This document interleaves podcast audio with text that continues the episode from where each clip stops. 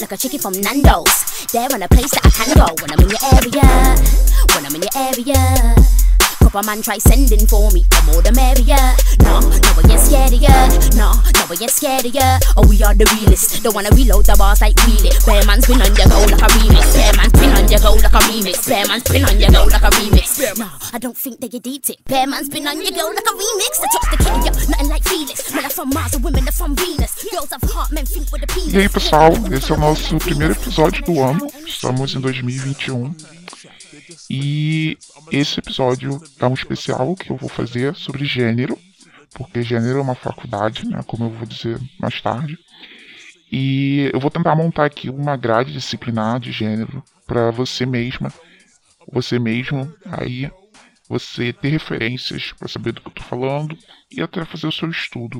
Uh, como aqui é o canal Negralista e as mulheres negras, por incrível que pareça, elas são mulheres, foram as primeiras mulheres da espécie, na verdade, e elas né, são as fêmeas que geram a espécie, né, então é a matriz da espécie. Então eu vou fazer esse especial sobre gênero, que é muito importante para as mulheres negras, e, paradoxalmente, é a classe, é uma das classes de mulheres que mais tem defasagem sobre estudos de gênero. Então é muito importante no negralismo a gente levar a questão de gênero muito a sério. Então é um convite que eu faço para você leve a questão gênero muito a sério. Ela não é para ser discutida com imediatismo, muito menos com discussões protagonizadas por homens. Então, se você já chegou no ponto de levar a questão raça a sério, enquanto você não levar a questão gênero a sério, você não fica esperando liberdade do continente africano, você não fica esperando liberdade do povo africano, porque a negra ela é a matriz. Então é isso. O meu primeiro convite para 2021 leve a questão de gênero com seriedade. É uma das coisas que você menos tem que performar, saber. É a questão de gênero. Então aqui eu vou trazer as referências para você entender um pouco como é que o negralismo vê a questão de gênero a partir de, da minha a partir da minha delimitação aqui é, do man's been on your girl like a remix. I touch the kitty, yo, nothing like Felix. Men are from Mars, and women are from Venus. Girls have heart, men think with the penis. Caught me, always on the ball like Venus. I'm trying to lift down any Serenas. I'm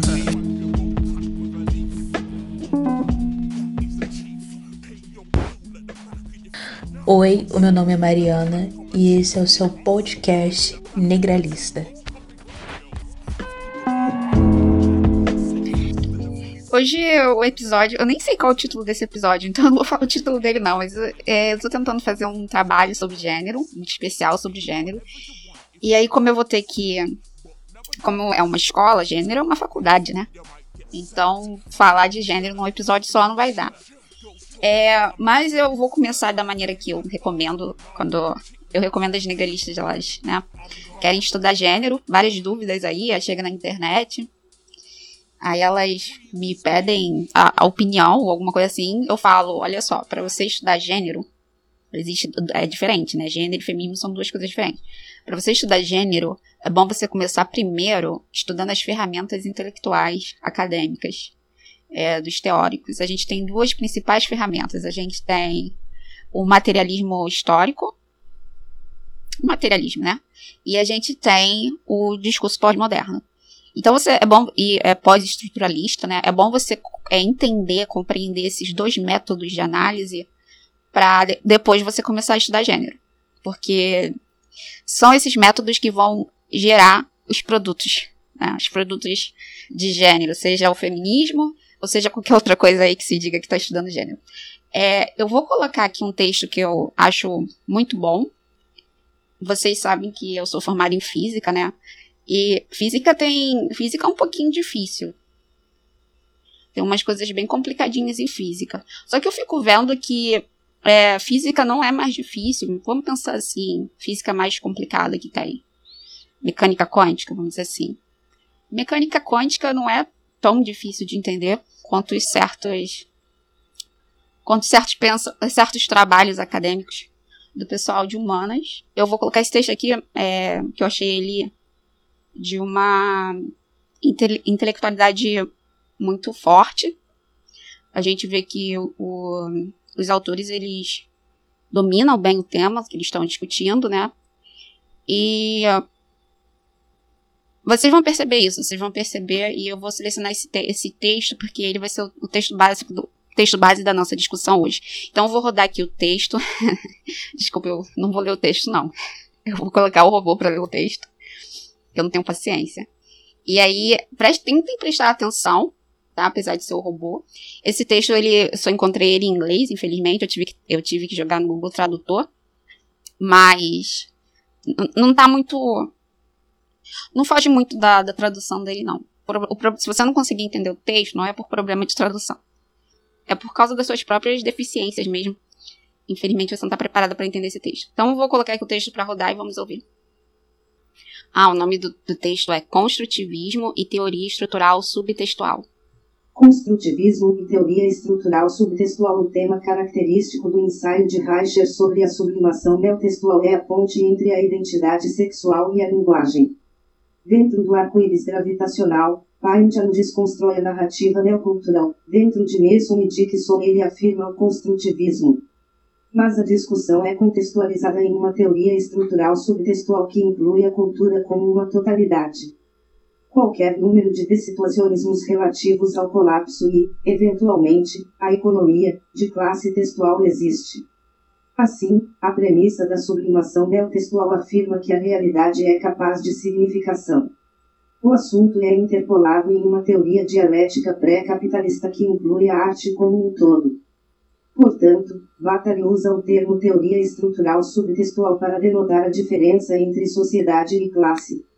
Dois contextos de paradigma A sociedade faz parte da economia da consciência, de Sartre. Contudo, de acordo com Perry, não é tanto a sociedade que é parte da economia de consciência, mas sim o paradigma e, portanto, da economia, da sociedade.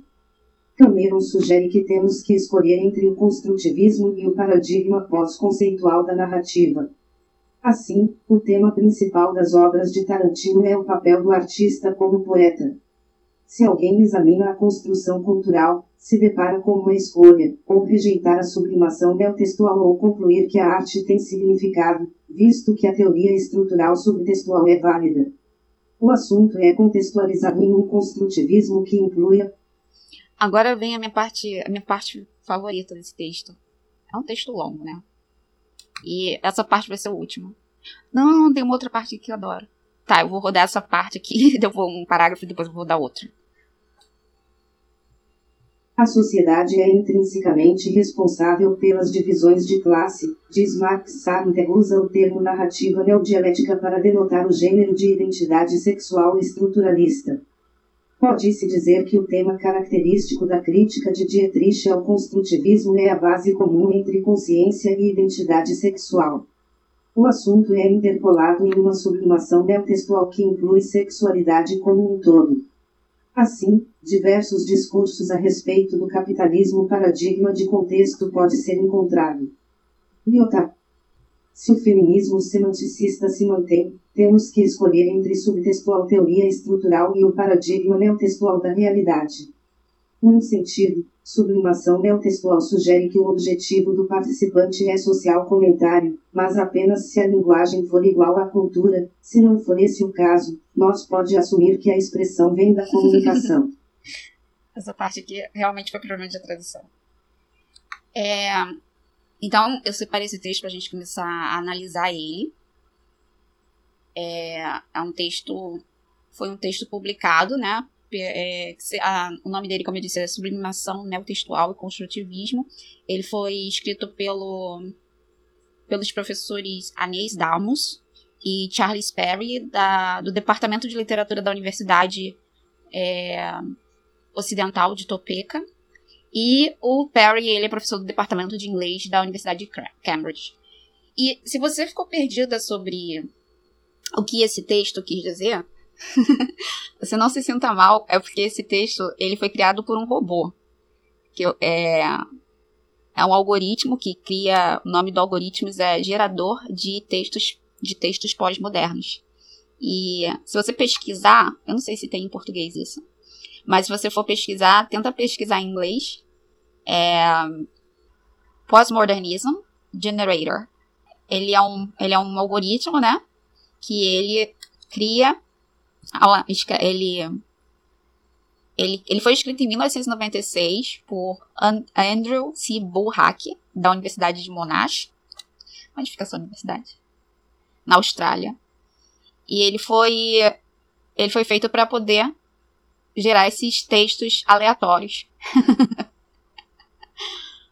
uh, aleatórios é, pós-modernos que parece que é muito igual e tem o mesmo efeito e a mesma qualidade no final dos textos pós-modernos escritos pelos acadêmicos. É, enfim, esse é um algoritmo que publica, que inventa textos pós-modernos. É, hoje, já que a gente vai começar a falar de gênero, já que estudo de gênero é por si só uma faculdade, né? Então você não deveria estar tentando aprender sobre gênero através de memes da internet. Isso é muito ruim. E a base do ser feminista hoje é isso, né? É você ler alguns memes na internet, gostar, eles, se eles forem engraçados, forem fofinhos, com é, frases de impacto, você compartilha e você se diz feminista, né? É, e o feminismo, o feminismo e, e o estudo de gênero não são a mesma coisa. O feminismo é um movimento. E esse movimento ele é impulsionado pelo estudo de gênero. Então, é, geralmente, mulher que estuda gênero, ela se torna uma feminista. Assim como, muito geralmente, né? Negro que estuda, faz estudos de raça, né? É alinhado ao movimento negro é um ativista, tem um discurso ativista antirracista. Então são coisas diferentes. Estudar raça, estudar gênero não é a mesma coisa que ser parte do movimento negro e ser feminista. Eu tô aqui tentando separar o que é estudo e o que é movimento, para você não confundir como a mesma coisa. Os movimentos sociais, é interessante que eles tenham uma base de estudo, né? Para eles poderem é, saber por que, que eles estão agindo daquela forma, né? Qual é o objetivo e qual é a estratégia. É, não, qual é a causa, qual é a estratégia, qual é o objetivo e qual a estratégia que vai usar, né? Então, seria interessante ter um estudo de base antes disso. Eu não vou falar de gênero agora, nesse episódio.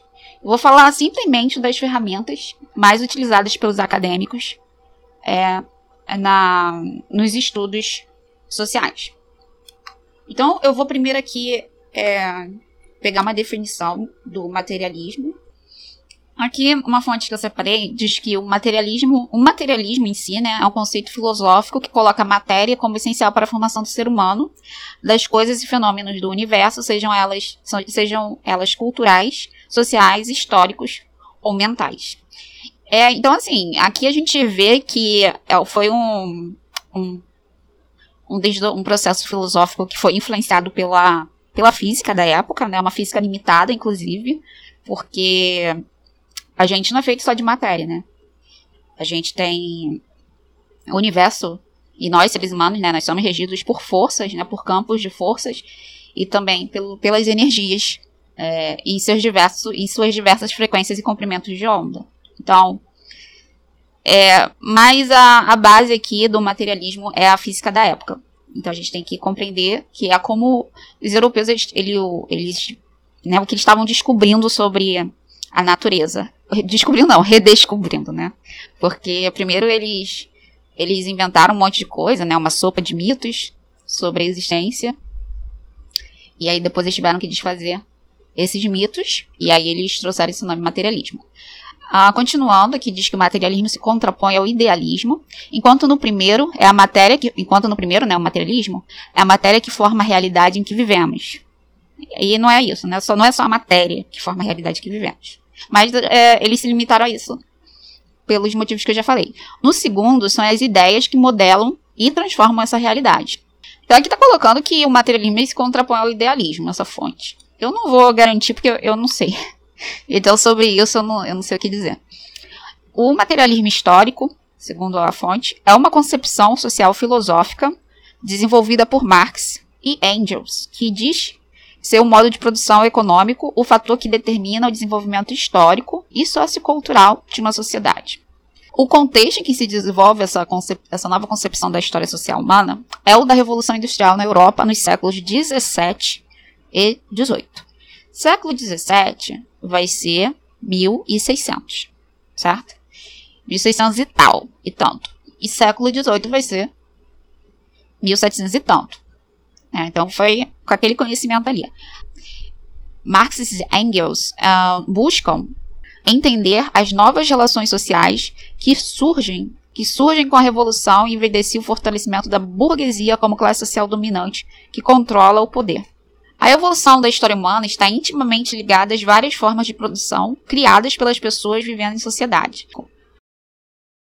Em uma outra fonte diz que, um, em uma perspectiva filosófica, a concepção materialista afirma-se sobre a noção de que a matéria precede o espírito ou o pensamento. Ou seja, aqui, é, aqui a gente vê que o materialismo, não o materialismo em si, né, puro, ele é uma resposta às, às ideias religiosas da Europa. Então, a gente está contrapondo, a gente está tent, eles tentaram usar as ciências da época, os conhecimentos científicos da época que eles tinham, que eram bem arcaicos, né? É, ali para 1600 e tal, 1700 e tal, então era bem arcaica a física. E uh, eles estão tentando contra, contrapor as ideias é, católicas, né? Da existência. Então, precede a, a, matéria precede o espírito ou o pensamento. Isso é muito reducionista para o que a gente sabe sobre, sobre a gente hoje, né? Nossos sentidos seriam a porta de entrada para o mundo material, sendo eles nossas ferramentas de interseção na realidade física que percebemos. Isso é bem óbvio pra gente que vive hoje, né? E aí, o intelectual soviético Nikolai Bukharin, em 1888, e que nasceu é, em 1888, ele teve que chegar a afirmar que a matéria existe objetivamente independente do espírito. Ou seja, são pessoas que estão lidando com a existência de espírito, ainda por cima, né? Ao contrário, os fenômenos psíquicos, psíquicos e pretendido espírito não existe nunca em parte alguma sem a matéria independente dela. Os pensamentos não existem sem cérebro, os desejos sem o organismo que deseja. Então a gente vê aqui que o materialismo é uma contrarresposta às ideias da, é, católicas.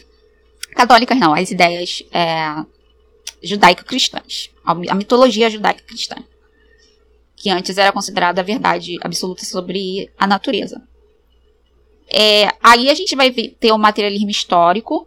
O materialismo histórico ele vai estar tá pautado nessa mesma pressuposição e diz que a vida material condiciona o sujeito social de acordo com a sua condição material.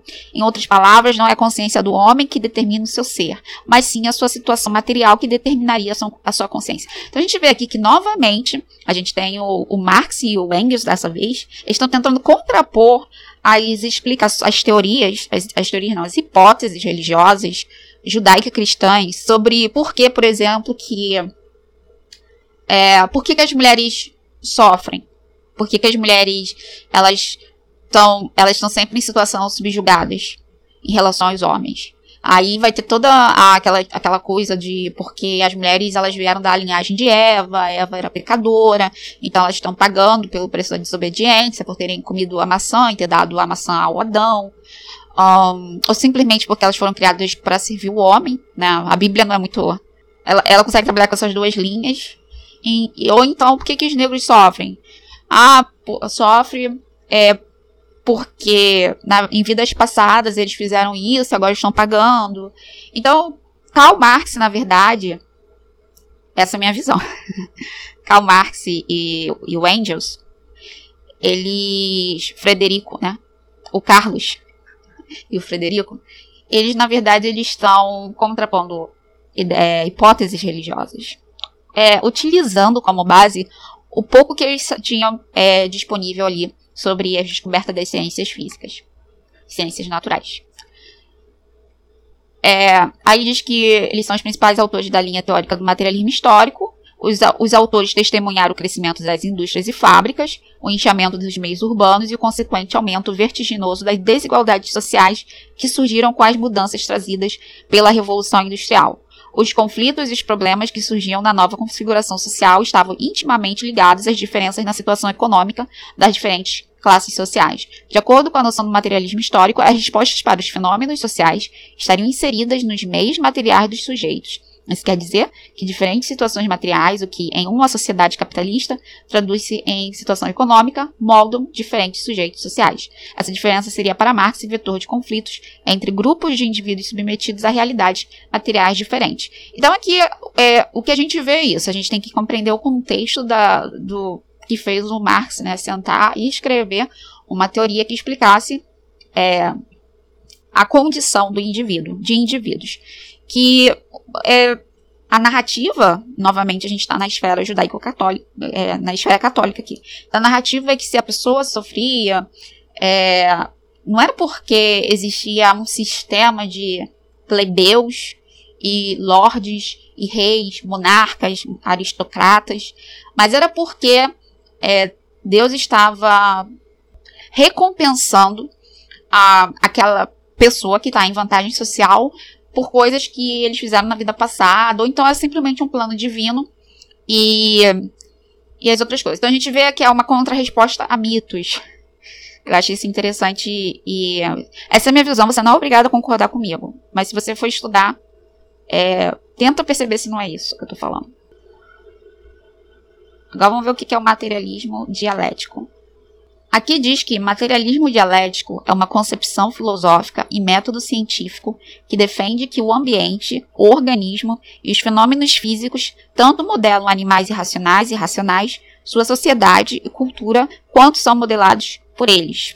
Ou seja, que a matéria está em uma relação dialética com o psicológico e o social.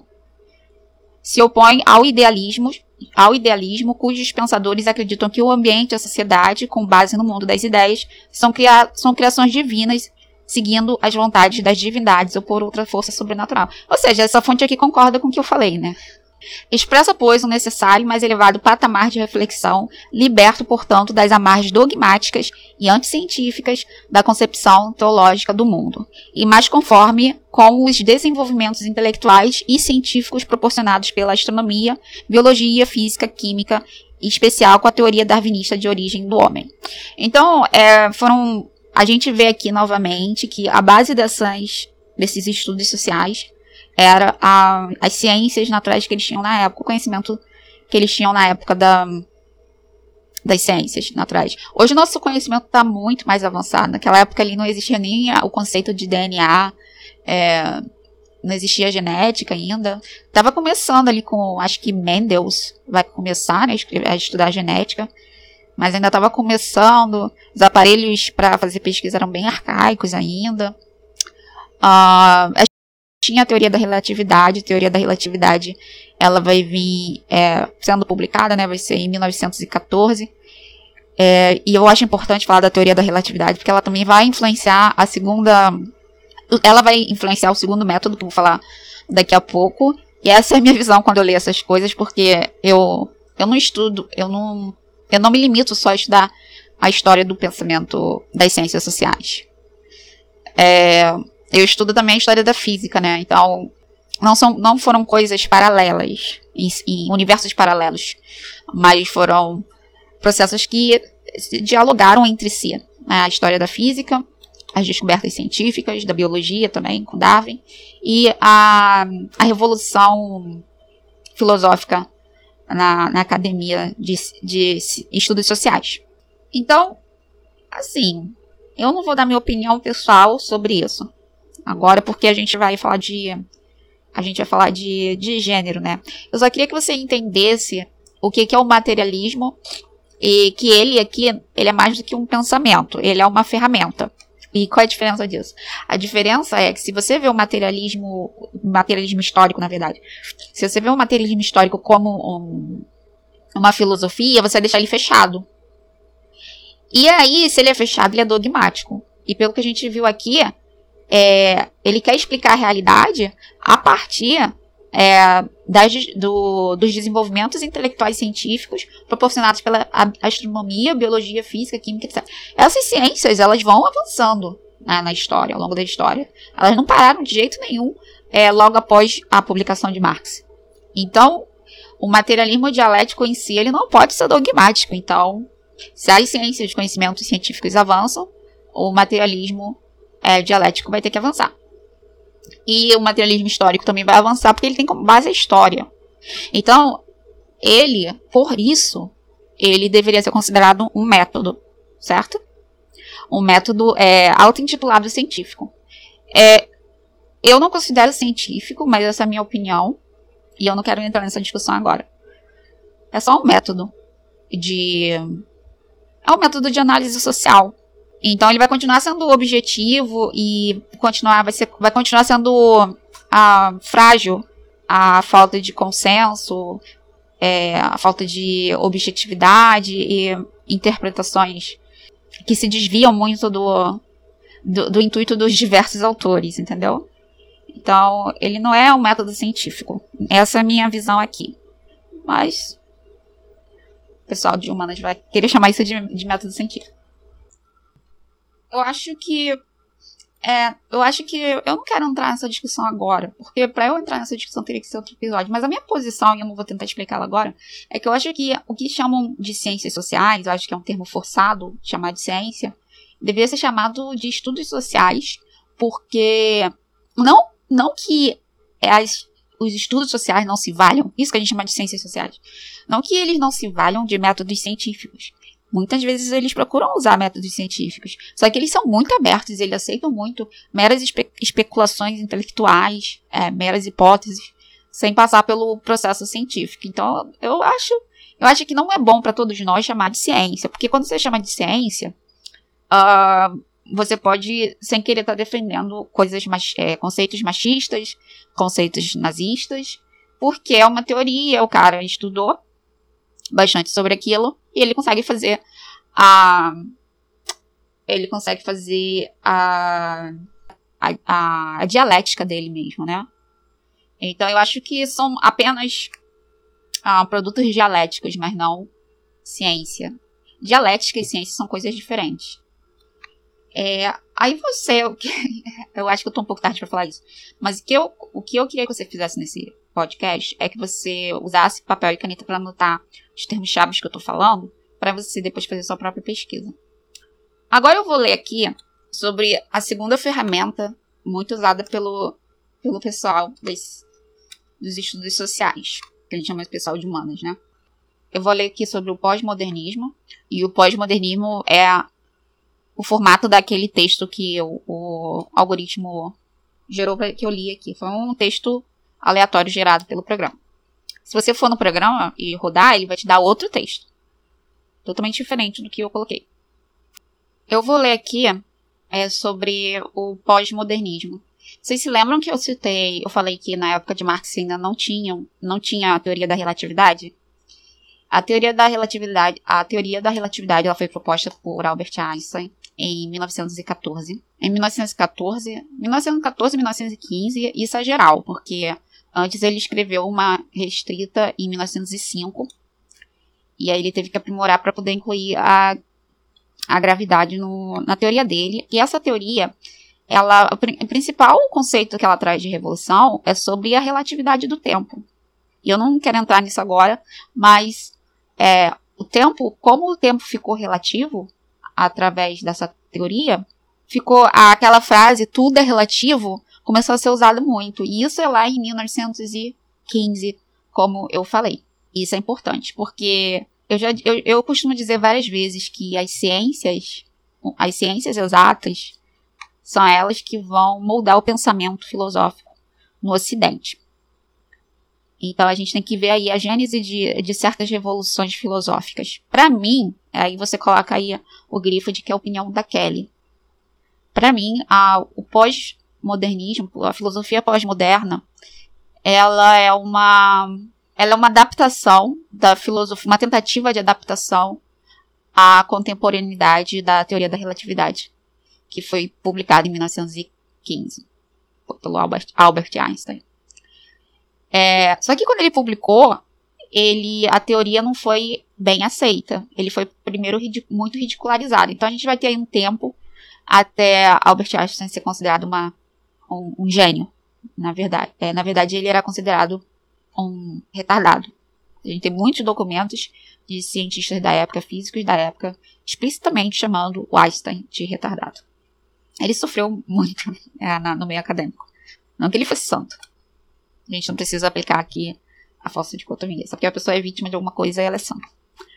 Ah, tá, eu vou ler aqui na fonte que eu tô. A, a fonte que de, tem um título chamado Filosofia Pós-Moderna, Nietzsche, a, a relativização dos valores. Eu não sei se Nietzsche relativiz, relativizou os valores, mas vou, eu vou ler aqui. No filme Batman, Cavaleiro das Trevas, há uma cena em que os passageiros de duas barcas, prisioneiros em uma, cidadãos comuns em outras, vivenciam um dilema moral.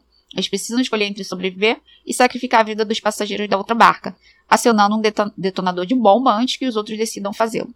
Ou se recusar a adotar essa medida e correr o risco de serem mortos. Isso aqui é a teoria dos jogos, né? Como saber qual a escolha correta em um cotidiano cujos valores de verdade, beleza e bem são relativos? Em que não há mais referências que balizem julgamentos sobre o bem e o mal. O que fazer quando não há mais crenças universais que deem sentido ao mundo, nem família, religião ou qualquer projeto global que guie a humanidade. Quando não há mais parâmetros para nortear situações como a mostrada no filme, estamos diante da pós-modernidade. Na era moderna, o mundo estático e mantido coeso pelo cristianismo foi assolado pela rápida expansão comercial, a urbanização, a difusão da filosofia e das ciências modernas, além da aceleração dos meios de transporte e da comunicação na, na Europa. Eu discordo um pouco. Tudo bem. O estilo de vida moderno surge da fragmentação e efemeridade, é, que caracterizam a vida nas grandes cidades, o que hoje se acredita amanhã já não tem mais validade. Para mim, isso aqui é a tecnologia, o avanço da tecnologia que faz isso, né? Que a tecnologia, que é a caneta que escreve a história, aí a gente vai ter um grande avanço da tecnologia, foi ficando exponencial, e a, a sociedade, os valores, os valores culturais foram ficando, foram é, tendo um caráter mais efêmero. Mas essa é a leitura do, dos autores aqui.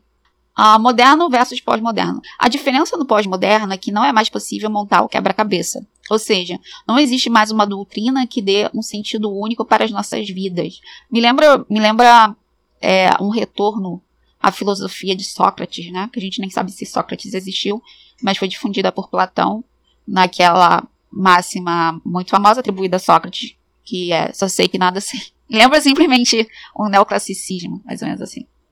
Convivemos com o caos, a relativização e a instantaneidade das coisas, como se tivéssemos em um barco à deriva sem âncora ou terra firme para portar. Novamente, para mim, isso é meramente é, efeito da tecnologia. Assim, para mim, o materialismo histórico aplicado aqui me levaria a compreender que a causa disso é o avanço tecnológico, do, do que o autor está reclamando do fenômeno. Ele não, ele não disse a razão, né, para ser assim. Pode-se ter um exemplo disso na família. Pais e filhos são pessoas com desejos, personalidade pontos de vista diferentes. O papel da autoridade paterna era impor ordem no ambiente familiar. Mas quando valores como casamento e educação tradicional se transformam, a legitimidade da autoridade também se deteriora. Aqui eu estou vendo que o autor, esse autor deve ser católico e saudosista do, do catolicismo. Ah, em filosofia, um dos debates mais polêmicos da segunda metade do século XX envolveu, de um lado, filósofos pós-modernos, também conhecidos como pensadores do pós-estruturalismo francês. Para conhecer estruturalismo, leia o texto Estruturalismo, quais as origens desse método de análise. E de outro lado, né, filósofos que advogam a continuidade do projeto de modernidade. Também não concordo com o que esse autor está falando aqui. Uh, para, os filósofos, para os filósofos pós-modernos, não é mais possível pensar em sistemas filosóficos, pois a cultura contemporânea é profundamente marcada pela desconfiança em relação a ideias totalizantes, como o marxismo. Concordo que o marxismo é totalizante. E nisto, eles discordam dos iluministas, que viam na razão e no progresso científico um instrumento de emancipação do homem. Concordo com essa parte aqui. Por isso que os marxistas gostam de chamar o movimento negro, é, movimento negro que não é marxista, né? As ideias do, do movimento negro, a luta antirracista de luta pós-moderna, de discursos pós-modernos. É muito bom. Ah, eu acho que esse trabalho que eu tô fazendo com vocês, vocês podem pensar, nossa, tá. É, tá confuso, mas vocês têm que entender a primeira coisa. Eu não sou professora de. É a primeira coisa, eu não sou formada em ciências sociais. Então, eu não tenho obrigação de saber falar disso, saber falar disso para vocês. A minha obrigação, é, segundo a minha formação acadêmica, é saber ensinar física e saber é, compreender certas linhas de pesquisas bem específicas dentro da área de engenharia nuclear. Essas são as minhas, as minhas obrigações, é, dentro das minhas titulações. Agora, essa parte da, das ciências sociais, o que eu procuro fazer é repassar o que, o que eu estudei por mim mesma. E assim, eu estudo muita coisa diferente, né? E já falei disso aqui, não vou, não vou me repetir. Mas eu, eu acho que eu acho que vocês vão me entender no final o que, que eu tô fazendo. Então a gente compreendeu aqui que tem essa briga entre os pós-modernos e o que o, o autor está chamando de moderno, que são os marxistas. Tá? Então, novamente eu vou ler aqui, ó. Para os filósofos pós-modernos, não é mais possível pensar em sistemas filosóficos, pois a cultura contemporânea é profundamente marcada pela desconfiança em relação a ideias totalizantes, como o marxismo. E nisto, eles discordam dos iluministas que viam na razão e no progresso científico um instrumento de emancipação do homem. Eu acho que aqui há uma falsa dicotomia nessa, nesse parágrafo. É, tenta, volta um pouquinho, uns 15, de 15 em 15 segundos, e tenta ouvir o parágrafo que eu acabei de ler e ver se você não percebe uma falsa dicotomia. Não que eu estou dizendo que o autor está tá praticando uma falsa dicotomia. Estou dizendo que se as coisas são assim, o problema é a falsa dicotomia. Entre as características do chamado pensamento pós-moderno está o irracionalismo, o antifundacionismo, a impossibilidade de se fundamentar a filosofia em um princípio universal, e o relativismo.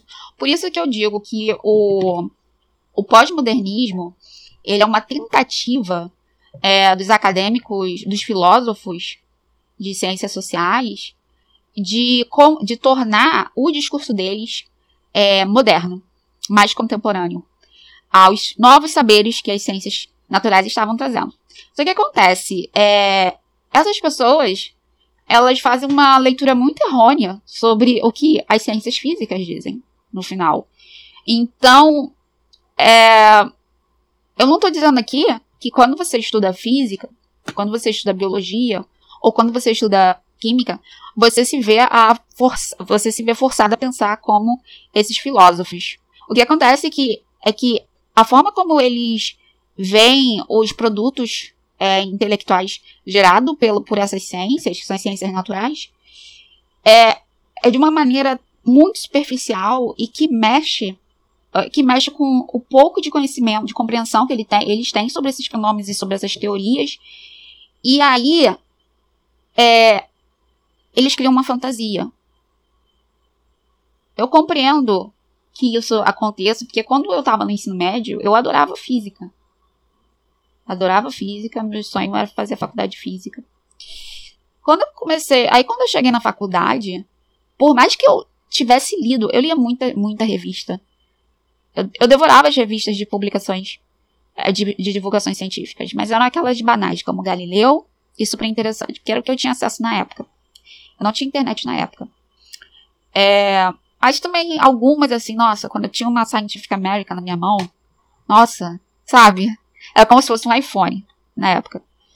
É, e eu lia. É, aí eu ia e lia, por exemplo, O Universo Elegante do Brian Greene. Ou então assistia um documentário do Brian Greene. É, que acontece? Quando a gente vai estudar, no final, no final você vê que por mais que você tenha lido e assistido esses documentários, você está muito longe de compreender, de estar próximo ao consenso, ao pensamento científico dos físicos. Então vamos imaginar que os físicos eles têm uma forma de ver o mundo é, que não é exatamente igual, só que está dentro de uma região uma região ali. Então, os físicos têm uma forma de ver o mundo que está dentro da, daquela região. Quando você, quando você não estuda física, quando você não estuda física mesmo, né, por exemplo, estudou no máximo engenharia. Quando você não estuda física, ou, ou, quando você vai querer entender a física através de vídeos do YouTube, documentários, revistas, o que seja, você fica muito distanciado dessa bolha de compreensão do pensamento físico. Então você, você, os físicos, por mais que eles não pensem de uma maneira idêntica, a forma como eles pensam ainda é afim, só que é muito dissonante da forma é, é, da forma que as pessoas que não estudam física pensam. Por quê? É porque para entender a física, você necessariamente tem que estudar os cálculos Física é muito dependente da matemática. E é o pensamento matemático que vai. O conceito de campo, por exemplo, de campo físico, ele não, não antecede o. Eu, não, eu, eu, tô querendo não ser muito confusa, mas. A gente chama de gradiente, por exemplo. Mas ele não, ele não antecede o cálculo. Ele é derivado do cálculo. O cálculo é a matemática do nível superior que a gente usa diferenciais, integrais e aqueles símbolos mais bizarros que você vê, que não tem no ensino médio, isso que é o cálculo. É ali que a gente consegue construir e não dá chegar a esse nível de percepção através do, do senso comum e nem através de vídeos de YouTube. Tem que estudar matemática. É, então imagina você ser um filósofo e você quer mudar a filosofia das ciências sociais a partir da frase tudo é relativo que veio inspirada na teoria da relatividade, sabe? É, isso é problemático, essa é a minha opinião. Você pode colocar aí que é a opinião da Kelly. Coloca aí que é a minha opinião. A minha opinião é que a teoria da relatividade influenciou o pós-modernismo, a relativização. Coloca aí também que eu acho desnecessário. Eu sou, eu não, eu sou anti-pós-moderno. E coloca aí o que eu acho que esses caras eles viajaram. Eles estavam tentando parecer é, afins aos às descobertas científicas da época, mas eles estavam é, viajando. Eu, é que nem eu também, quando eu vou estudar biologia, para mim é muito difícil. É muito mind-blowing, como é que a gente, a gente vai dizer. Muito, é bizarro. Eu, eu fui entender mais biologia pegando os livros de biologia do pessoal, do pessoal da graduação de biologia. Tem um livro que eu sempre recomendo, é, que se chama A Economia da Natureza, do autor. Deixa eu ver o nome do autor. A Economia da Natureza. Reclefes. Reclefes. Mas se você colocar Economia da Natureza, já vem. Esse livro é maravilhoso. Me ajudou muito. O livro do Dawkins, O Gênio Egoísta, também me ajudou muito. Dawkins, o Richard Dawkins é muito bom, ao meu ver. É, e também estudar algoritmos evolucionários. Nossa, é muito bom, gente. Quem não tem contato com essas coisas, você não consegue imaginar. Você não consegue imaginar. A gente não tem. Não tem capacidade, é impossível você imaginar é, do que se trata algoritmos evolucionários. E é o estudo da inteligência dos animais, de insetos. A, o homem vai emprestar essa forma de ver o mundo, essa perspectiva, essa forma de é, resolver problemas desses animais, aves, peixes, abelhas, formigas, e uh, também o do, uh, do DNA, e aí vai pegar essa inteligência, vai, vai pegar essa inteligência emprestada para criar algoritmos. Só que como nós somos seres humanos, nós não somos formigas, nós não somos abelhas, nós não somos peixes, a gente não tem essa visão de mundo que eles têm. Então, assim, é mind-blowing também, sabe? E como eu adoro essas coisas que fogem do senso comum e, sabe, que me leva, assim, pra uma transcende a minha humanidade, eu adoro. Sou viciada nessas coisas. Mas eu sei que eu, eu vou viajar muito se para eu tentar entender a biologia. É, o que me ajudou a entender é, a genética um pouco, a replicação do DNA.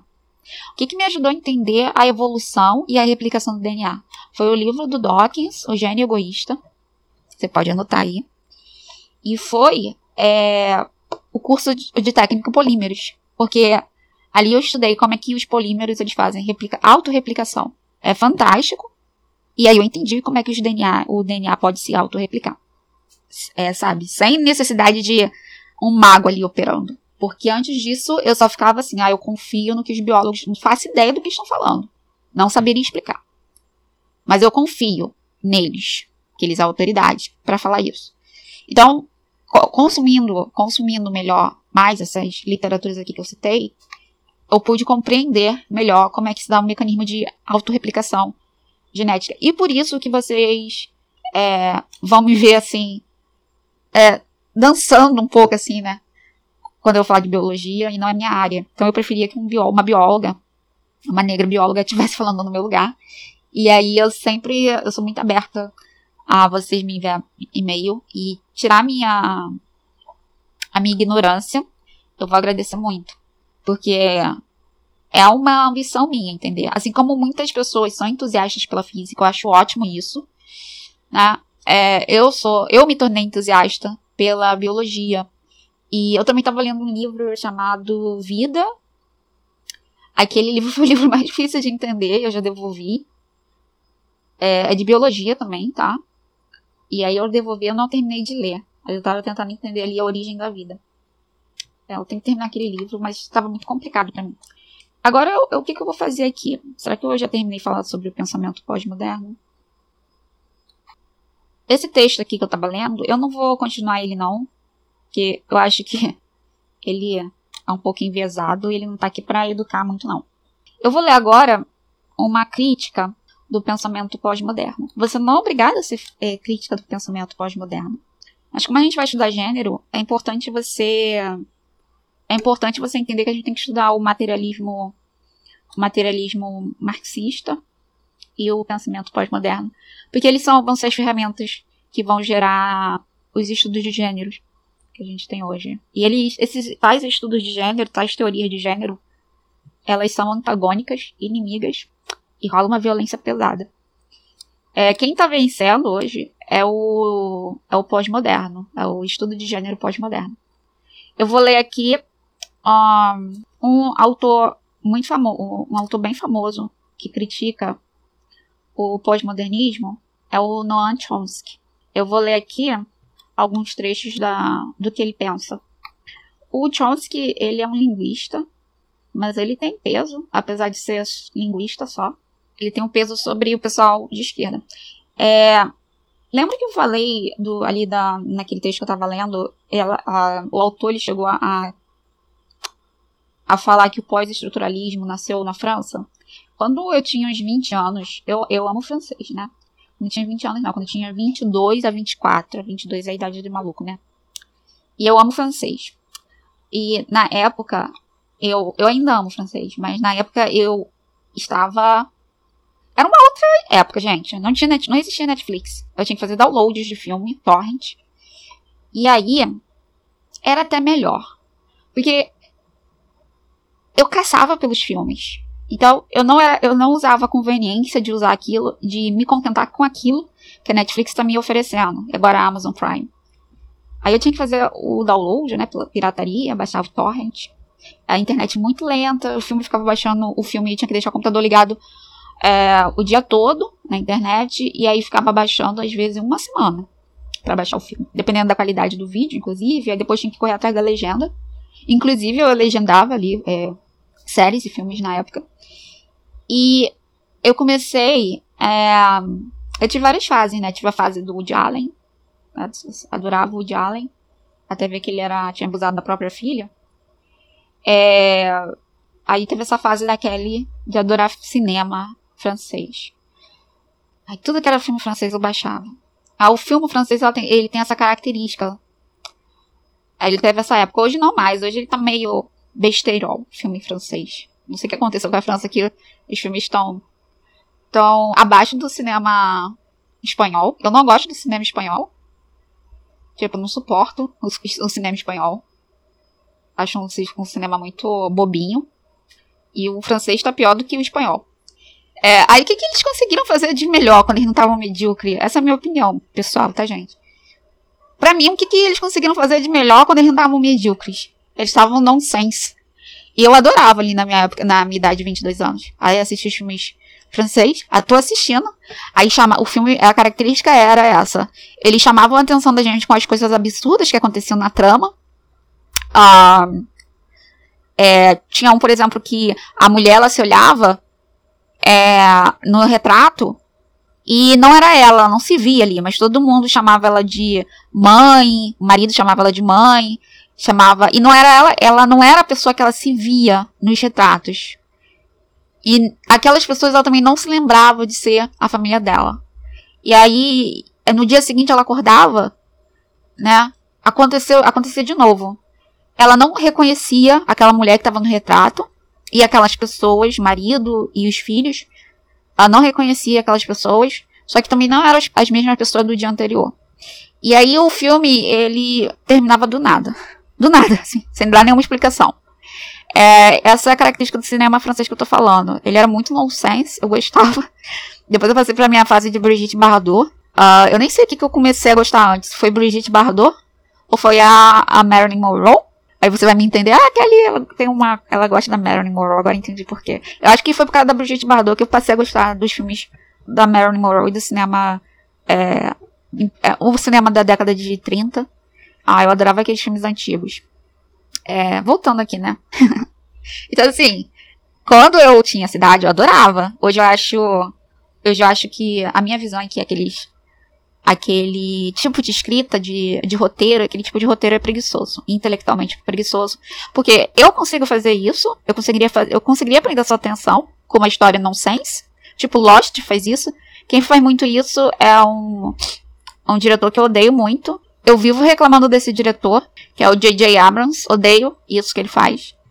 O que eu acho isso preguiçoso. Você criar uma história que você vai chamar a atenção. Eu sou escritora, né? Muitos de vocês sabem disso. Muitos de vocês é, são minha, minhas leitoras. Né? E adoram, adoram as coisas que eu escrevo e estão esperando os, eu lançar os, o, os outros livros. É, mas vocês não vão ver isso de mim. Eu criar uma história que vai chamar a atenção de vocês. E aí, do nada, eu termino de uma forma totalmente nonsense. Eu não sei fazer um final. Que vai explicar aquele absurdo que chamou a sua atenção. Eu acho isso preguiçoso. Esse é um roteiro muito fácil de fazer sabe? É uma tática muito usada. É, o pessoal de cinema, meu filho vai fazer cinema. Nossa, eu fui muito feliz com isso, que ele vai fazer animação. Ele tá fazendo matemática aplicada, mas ele vai trocar para animação. É, ele, quando ele estudar isso, ele vai saber falar, mãe, aquilo que você estava querendo definir tem um nome, que é esse aí. Eu acho, pregui eu acho preguiçoso. Espero que meu filho não, não use essa, esse, esse tipo de roteiro barato. Que, óbvio, né, prende pessoas como eu, que não entendiam de cinema aos 22 anos e não tinha e tampouco tinha segurança para criticar o cinema francês. Isso tem tudo a ver com o que a gente está falando aqui. E tem tudo a ver também com o texto que eu coloquei para iniciar o programa. Então você vê que, apesar de eu parecer que eu tô divagando, eu tô ainda dentro do tema. O Noam Chomsky, ele é um linguista. Isso é muito importante. É, o pessoal que de letras, eles também têm que estudar o pós-estruturalismo. E nós negralistas, nós negralistas, nós temos que estudar isso, gente, porque isso aqui é sobre falácias, é, falácias, sofismas. Isso é sobre os nossos direitos sendo roubados. Isso é sobre as nossas vidas. Isso aqui é sobre gaslight. Isso aqui é sobre a, a roupa do rei de Roma.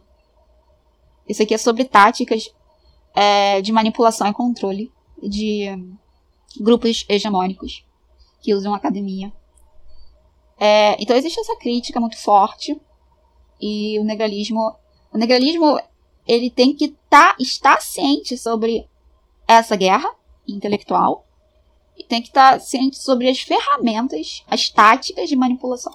E é isso que eu tô fazendo nesse episódio. Até agora, eu não acho que eu tô te doutrinando. Porque é, nada te impede de estudar pós-estruturalismo, mesmo você sabendo, porra, a Kelly, a Kelly criticou muito. Nossa, a Kelly odeia o pessoal pós-moderno. Mas nada te impede de ler. Na verdade, tô falando pra você ler e estudar. E se você amar, seja feliz. Lá. Entendeu? Não tô te proibindo. Eu tô. Eu tô dizendo. Eu tô te dando um guia do que tá rolando. E. Eu tô dizendo qual é a minha posição. Mas você não precisa ter essa mesma posição.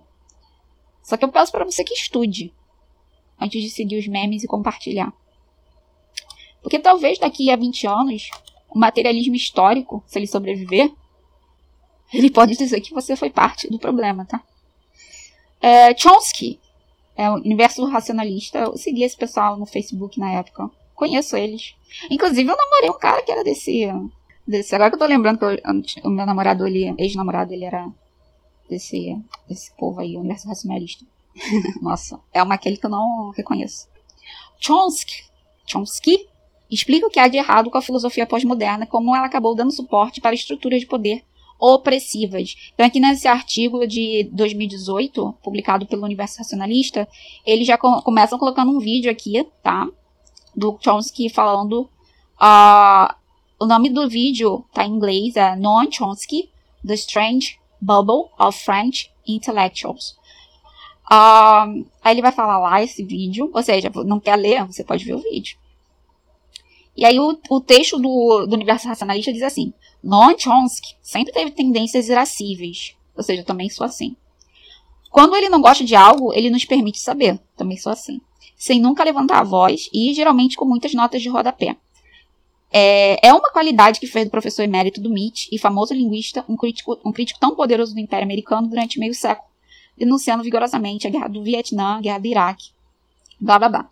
Então aqui, o Chomsky, ele vai ser muito aplaudido pela esquerda porque ele critica os, os americanos e o, o, capitalismo. Ou seja, é conveniente citar Chomsky nessas horas, porque está falando dos problemas, é, das desvantagens que o, o branco, o homem branco sofre, o homem branco trabalhador, o homem branco que não conseguiu é, entrar para o grupo da elite está revoltado com isso. Aí é conveniente o materialismo histórico citar no Chomsky.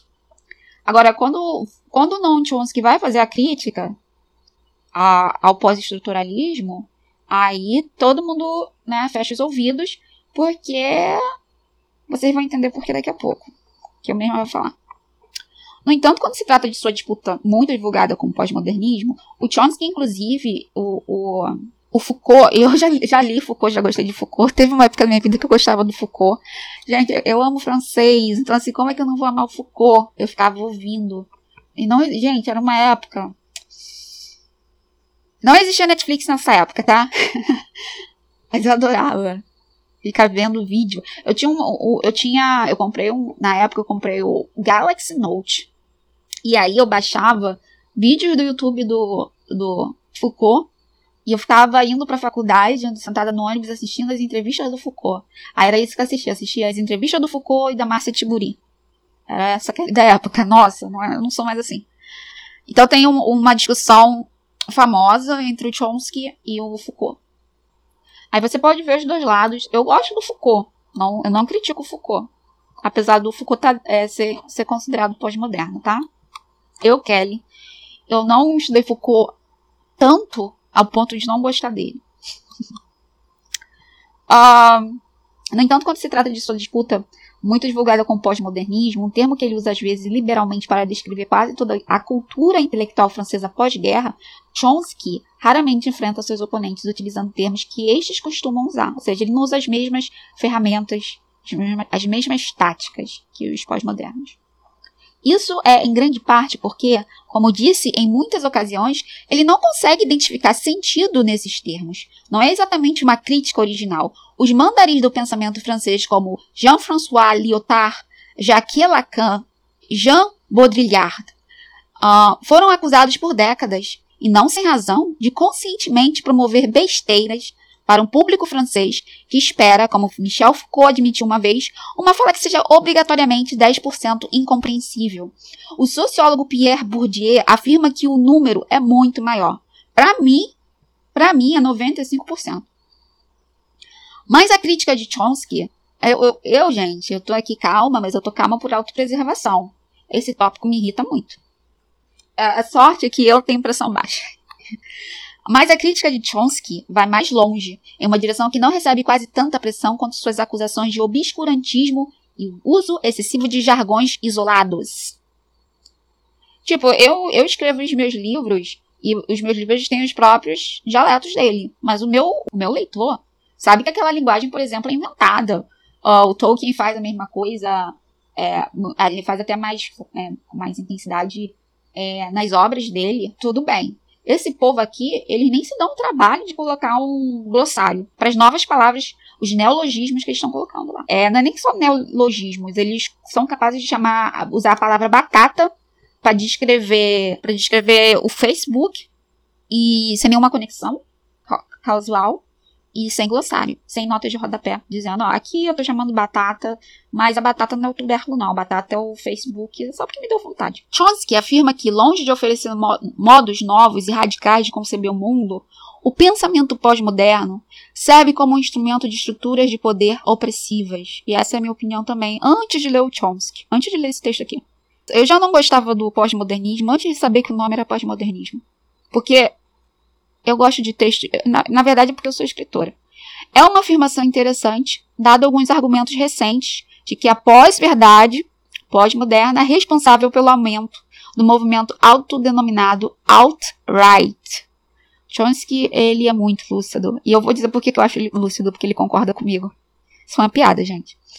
E a rápida disseminação de informações falsas como ferramenta para a perpetuação do poder do partido governante nos Estados Unidos. Não só existe, eu vou continuar, gente, porque eu sei que vocês não leem.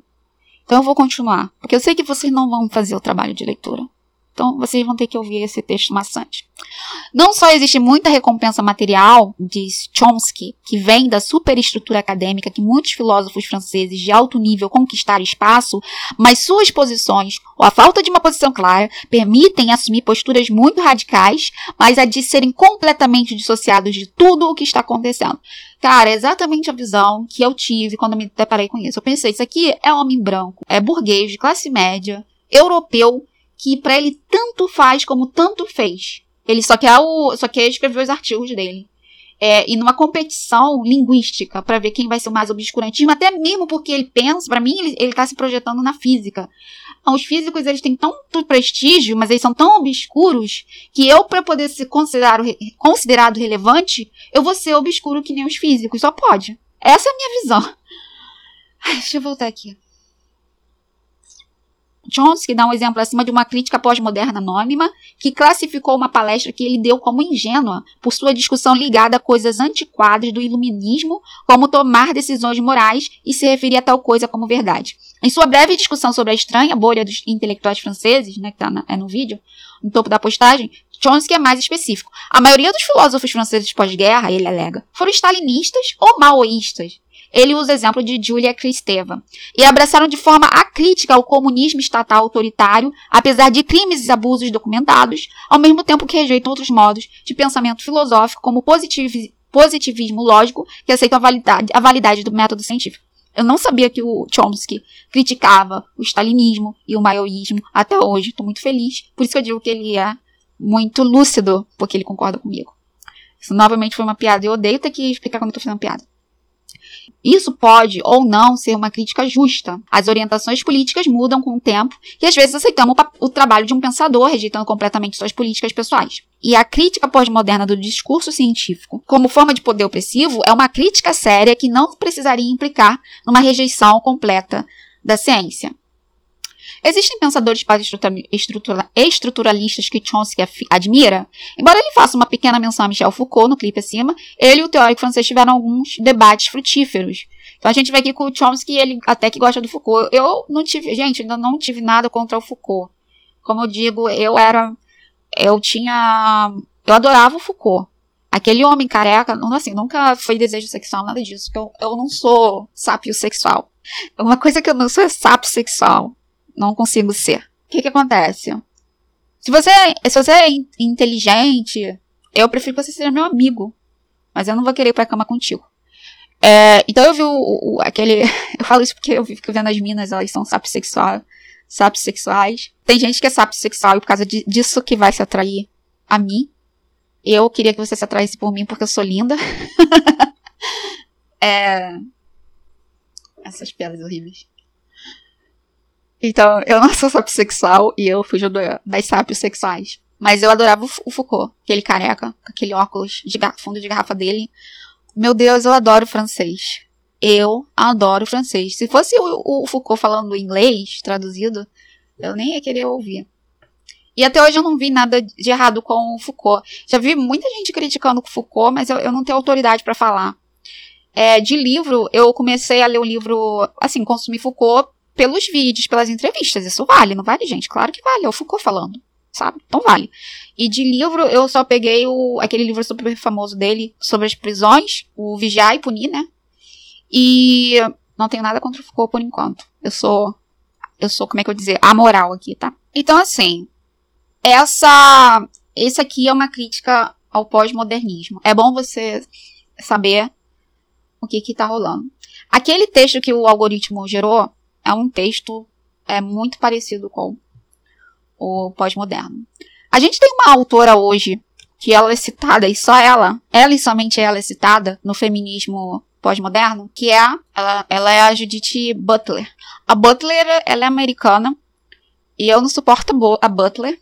A minha opinião pessoal sobre a Butler é que ela é uma, ela é um embuste. Eu falo isso com muita propriedade. A Butler mente. É isso, essa é a minha opinião pessoal, então você coloca aí.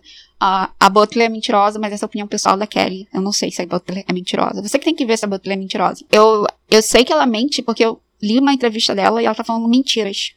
Ela tá falando mentiras graves. E essa entrevista foi recente. Essa entrevista foi para uma revista portuguesa. É, foi logo depois que ela veio no Brasil. Ah, e a Butler, ela já ganhou o prêmio. Deixa eu ver aqui o, o nome do prêmio que a, que a Butler ganhou. Que é o que o pessoal. Quando o pessoal fala assim, ah, você já leu a Judith, a Judith Butler? Ah, não dá pra ler a Judith Butler. Você já leu? A pessoa já li, eu gosto muito da Judith. Pra mim, aquela pessoa é um embuste. Ela tá mentindo. Eu não acredito em quem diz que leu a, Jud a Judith Butler e tem as ideias dela como é, fundamentos do que estão de defendendo. Ela ganhou um prêmio aqui. Pra mim, a, Butler é muito, é muito desonesta. Ela ganhou. Em 1998, o Jornal de Filosofia e Literatura premiou a Butler com o primeiro prêmio na sua competição anual de escrita ruim, bad writing. E eu vou, eu vou traduzir, vou traduzir o trecho que fez ela ganhar esse prêmio de má escrita. Ai, gente, eu não tenho paciência com isso. Ah. Minha cabeça é muito matemática pra lidar com esse povo. Subjetividade em cima de subjetividade. Eu odeio preguiça. Para mim, para mim é muito mais inteligente quando você escreve de uma linguagem clara, objetiva. Além de mais inteligente dar mais trabalho, isso é, isso é reflexo de como a sua mente é racional, lúcida e organizada, para mim isso é muito mais empático. Para mim, a obrigação de um acadêmico que diz que o trabalho dele é libertário, a obrigação dele é ter uma linguagem clara e objetiva. Aí o trecho, a tradução do texto é assim, tô pegando direto aqui do Google Tradutor, não vou adaptar não, gente. A passagem de uma explicação estruturalista em que o capital é entendido como estruturante das relações sociais de forma relativamente homólogas para uma visão de a passagem de uma explicação estruturalista em que o capital é entendido como estruturante das relações sociais, de formas relativamente homólogas, para uma visão de hegemonia na qual as relações de poder estão sujeitas à repetição, convergência e e rearticulação, trouxe a questão da temporalidade para o pensamento da estrutura e marcou uma mudança de uma forma de teoria autosseriana que toma totalidades estruturais como objetos teóricos para uma em que os insights sobre a possibilidade contingente de estrutura inauguram uma concepção renovada de hegemonia como ligada aos locais contingentes e estratégias de rearticulação do poder. Ponto final. É, esse parágrafo, ele, ele não tinha ponto, tá? Isso aqui que eu li não foi nenhum parágrafo. Ele é um período. Eu acabei de ler um período. Eu não li um conjunto de períodos. Um parágrafo. Eu li um período. É, e foi por isso que ela ganhou o prêmio. É, geralmente é assim. Isso aqui é a roupa do rei de Roma. Só que o rei, o rei está nu e eu tô sendo chamada de burra. É, gente, eu vou ficar por aqui para mim, como preliminar de gênero, eu fiz meu trabalho. Eu não gosto de fazer esse trabalho, para mim é covardia. Vocês tinham que estar tá estudando. Eu já falei várias vezes. E eu tenho uma história com esse tópico. Então, isso aqui não é capricho meu. O capricho, na verdade, é de quem se dá o luxo de não estudar sobre isso. Para poder se dizer amoral. Que é o seguinte: essa discussão, essa discussão é contemporânea e ela tá produzindo uma materialidade histórica. Minha vizinha tá tocando. Tá, é, eu coloquei aqui muitas vezes a minha visão pessoal. Se você quiser, eu, eu, você pode reouvir o, essa discussão. Você percebe que essa discussão ela é um pouco exaustiva. Tem que entender que eu não gosto desses tópicos. Eu não fiz faculdade de ciências humanas. Não porque eu não tive oportunidade. Não foi por falta de oportunidade de ver como era interessante é porque eu tenho interesses. E é pesado a minha vida para fazer o dever de casa pelos outros, pelos outros. Muitas pessoas. E por isso que eu fui perseguida. Muitas pessoas, é muita gente. Muita gente me enviou inbox. Muita gente diz que eu nem faço ideia e me lia escondido. Muita gente mudou de visão porque eu fiz o dever de casa. Eu acho super pesado Eu, uma pessoa que não tem nada a ver com isso aqui academicamente, isso aqui não é meu, meu interesse. Eu só tô agindo como uma cidadã comum, tá? Eu, podia, eu tô num tipo de padrão canadense aqui. Quem tá fazendo esse tipo de trabalho hoje em dia são cidadãs comuns canadenses e inglesas. E a, tem muita gente latina também faz esse tipo de postura que eu tô tendo aqui.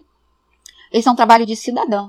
Então, quando eu digo que é um trabalho de cidadã, eu tô dizendo que é um trabalho que todo mundo deveria estar tá fazendo, especialmente as mulheres.